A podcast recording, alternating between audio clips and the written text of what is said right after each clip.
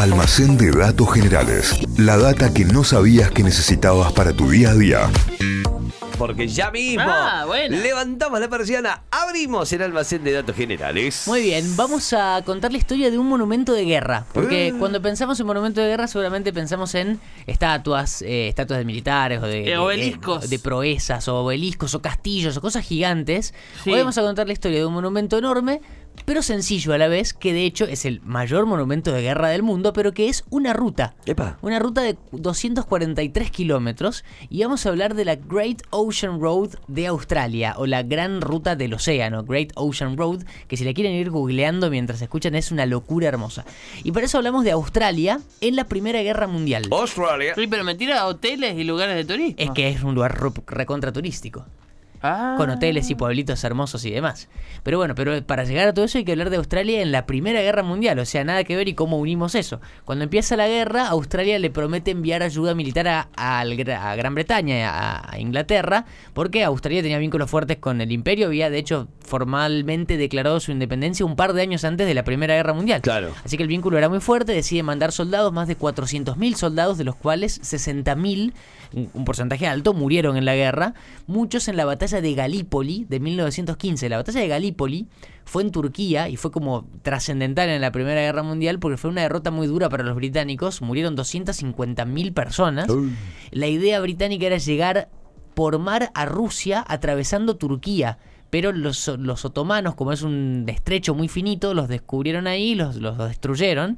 eh, y por eso echaron, echaron al ideólogo principal de la estrategia, que era un joven Winston Churchill. Mirá. en la Primera Guerra Mundial. A Winston. Estaba Winston. arrancando su carrera política y militar. de Crown que no lo sabía. Claro, bueno, eh, eso hace que se vuelva algo loco Churchill, eh, vaya a pelear a la guerra, vaya a pelear como un soldado normal, eh, y después sea líder en la segunda, ya más grande, pero eso es otra historia. Eso pasó en la Primera Guerra Mundial, la batalla de Galípoli. Viejo loquito. Eh, Australia perdió un montón de soldados en la Primera Guerra Mundial y muchos en esa batalla, y entre los 60.000 que murieron y los 150.000 heridos australianos, el resto volvieron, volvieron para encontrarse en Australia con diferentes problemas de adaptación, algo lógico después de una, de una Una guerra. guerra, una experiencia- Tranqui, ¿no? ¿De dónde Sí. venís de la guerra acá? Incluso muchos no conseguían laburo, así que bueno, era un problema que tenía que solucionar el gobierno australiano. Y acá entra en esta historia un señor llamado William Calder, que era presidente de la Junta de Rutas Nacionales Australianas, a quien se le ocurre una idea que solucionaba dos problemas. A Pri- ver. Primero, la falta de empleo de los excombatientes, de los soldados. Eh, y el otro problema eran las dificultades que tenían distintas ciudades costeras del estado de Victoria para unirse entre sí. Victoria está al sur de Australia, es el estado más chico de Australia y tiene toda la costa un montón de acantilados o accidentes geográficos, montañas, de muy difícil acceso entre los pueblos que están cerquita del mar. Eh, incluso era hasta ese momento la única forma de llegar a los pueblos por mar, o sea, tenías que tomarte Claro. un barco para llegar de un pueblo a otro que está dentro del continente, o sea, no Ah, es que era una isla eh, dentro del país. O sea que es una geografía, una zona muy difícil. Así fue como Calder, esta persona, William Calder, le solicita al, al Consejo Estatal de Guerra que le dé dinero para construir una ruta que una esas ciudades costeras y le ofrece la idea que los soldados trabajen construyendo ese camino. Porque O sea, soldados... de premio lo hicieron laburar. Lo Me hicieron laburar, me enojo en un nivel de Era- premio dejame vacaciones. Era gente, que, era gente que no conseguía laburo, ponerle, y estamos hablando de 1915, por ahí. Eh, 1919 fue. Bueno, fue la solución que encontraron en Australia. Bueno, y fueron allí 3.000 soldados que habían peleado en la guerra que se sumaron al proyecto, que de entrada fue un éxito de convocatoria porque sumaron 3.000 personas para trabajar al toque. Septiembre de 1919 empieza la construcción y los trabajadores eh, se empiezan a reunir en distintos equipos que iban haciendo todo. Por ejemplo, primero iba el grupo de reconocimiento que iba avanzando, reconociendo, ar- armando el terreno, marcando la traza de lo que iba a ser el camino, eh, avanzando aproximadamente 3 kilómetros por mes. O sea, poquito, 3 Nada. kilómetros por mes, pero iban delimitando una zona que era completamente virgen, eh, haciendo un camino, una ruta. Y después venía el equipo de construcción que tenía equipos muy básicos, muy precarios, pico y pala, explosivos, carretillas y alguna que otra maquinaria liviana, pero nada más que eso. Y arreglárselas. Y tenían que atravesar acantilados, partes desérticas, partes de selva, todo bordeando la, cos- la costa sur de Australia. Mientras tanto, los trabajadores vivían ahí en como casas, eh, carpas, tiendas, que se iban eh, mudando mientras iba avanzando la construcción. Ahí tenían su- sus viviendas todos los trabajadores, era un montón de gente, decíamos 3.000 personas. Al principio la ruta se la llamó South Coast Road, como la ruta de- del sur, de la costa sur, eh, pero se la renombró con el nombre que la conocemos hoy, Great Ocean Road. La ruta empieza en la ciudad de Torquay, que está a 100 kilómetros al sur de Melbourne, que es como la ciudad más importante del estado de Victoria, y llega hasta otra localidad que se llama Allansford. La primera etapa se inauguró en 1922 y en 1932, o sea, 10 años después, se terminó la segunda parte y así se completa la ruta que existe al día de hoy, 243 kilómetros. Es el, el recorrido final de la Great Ocean Road. Y lo emotivo de todo esto es que los trabajadores propusieron desde el arranque, desde el inicio de la construcción, que el camino en sí, que la ruta completa, sea considerado un monumento en recuerdo en honor a todos sus compañeros muertos, caídos en la guerra. Eh, y así lo van recordando un montón de placas, monolitos, eh, monumentos chiquitos alrededor del camino, a lo largo del camino. Y de hecho apenas arranca la ruta en Torcay, esta ciudad que decíamos recién, hay como un arco conmemorativo hecho en madera eh, que recuerda a los nombres de los soldados caídos. Así que eh, la ruta en sí es considerada un monumento y fue considerada Claro. un monumento desde Claro. el principio. Eh, William Calder, que era el presidente de la Junta de Rutas Nacionales, había pedido fondos, que decíamos recién cuando, cuando arrancó el proyecto, pero también había pedido préstamos privados para financiar la ruta. Entonces cuando se inauguró dijo, va a haber peajes hasta que se devuelva, se devuelva la plata que pedimos. Y cuando se eh, pasó eso, se sacó la cabina de peajes y la ruta pasó a manos del gobierno del estado de Victoria, al gobierno australiano.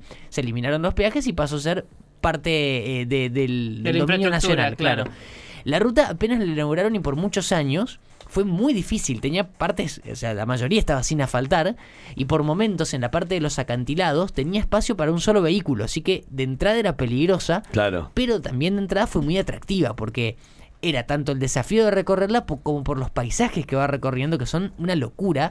Si la googlearon están viendo en este momento. Sí. Pero si no, vayan a ver porque es una, una cosa espectacular. Además, sirvió el propósito que tenía del principio, unir a todos los pueblitos que, que iba pasando, que iba atravesando, como quería William Calder, este, el presidente de la Junta. Eso hizo que el turismo empiece a crecer y a crecer, el tráfico también, y el turismo sigue siendo eh, una de las fuentes principales de, de ingresos de todo ese sector de la costa sur australiana, en la cual no hay grandes ciudades, la única ciudad grande es Melbourne, y ya por momentos queda lejos, queda como a 300 kilómetros más o menos. Decíamos que la ruta tiene 240 y pico en total. Melbourne queda lejos, pero son dos pueblitos chiquitos que explotaron turísticamente gracias a esta ruta también. Eh, en los años 60 se empezó a ensanchar. Hoy tienen en todo su recorrido dos carriles asfaltados completamente. Que va pasando, como decíamos antes, por selvas, por playas, por acantilados, por montañas. Pasa por la llamada costa del surf, la parte más fuerte del surf en, en Australia. Pasa por eh, una cosa que se llama los 12 apóstoles que seguramente si googlearon lo están viendo, son como todas formaciones enormes naturales de piedra Sí. sobre la costa, que son increíbles, se las ¿Y conoce son como... 12? Eh, eran 12, Ah. algunos ya por la misma erosión se fueron cayendo, creo que quedan 8, una cosa así, pero, pero son una locura, son increíblemente altos y demás que tienen la altura de los acantilados. Eh, y bueno, van viéndolos en, en las imágenes de esta ruta. eh, Impresionante. se puede recorrer casi toda con Street View, con la, la función de Google de ir Claro. viéndola, porque como decíamos tiene un montón de paisajes distintos, pero todos increíbles.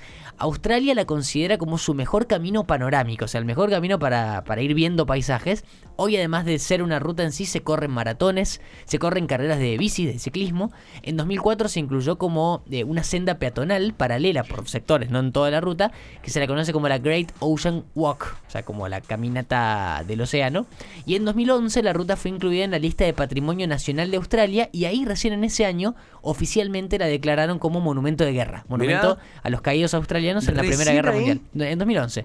Para los soldados, eh, extraoficialmente fue desde el arranque. Claro. Pero en 2011 se la incluyó en la lista de Patrimonio Nacional Australiano, y- eh, australiano y ahí se la, se la empezó a considerar como, como un monumento.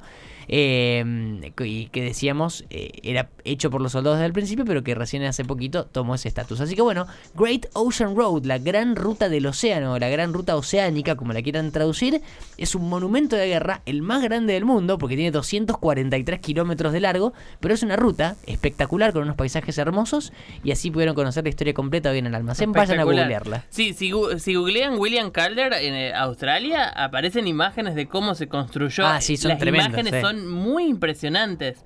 Porque además pico y pala. Sí, o sí, sea, sí, para sí. construir la... Herramientas muy tranqui eh, en un paisaje, en, en una geografía muy difícil de hacer. El trabajo vi- vial, que sigue siendo muy eh, complejo, digamos, es un trabajo de sobreexposición física, eh, en ese momento era aún más complejo. Bueno, pico y pala para todas estas personas que venían de la guerra, además. Sí, sí. Y si entras, eh, si googleas un poco, eh, el, el Australian War Memorial, que sería el Museo Nacional de, de la Guerra, Sí. eh, lo incluye dentro de su catálogo y te hacen un cartelito de, de- como de bienvenida, pero en realidad de aclaración, diciendo en, en la siguiente página, en la página que vas a visitar, eh, se recuerdan las muertes de nuestros eh, pueblos originarios y nuestros soldados que lucharon por la patria. Sí. Es- Australia tiene uno- unos problemones históricos con respecto a, los pueblos originarios. Definitivamente, pero está bueno que, lo- coloniales que lo, históricos. lo pongan en primerísima plana Claro. y después recién entras a la, a la Claro, página del bueno. museo.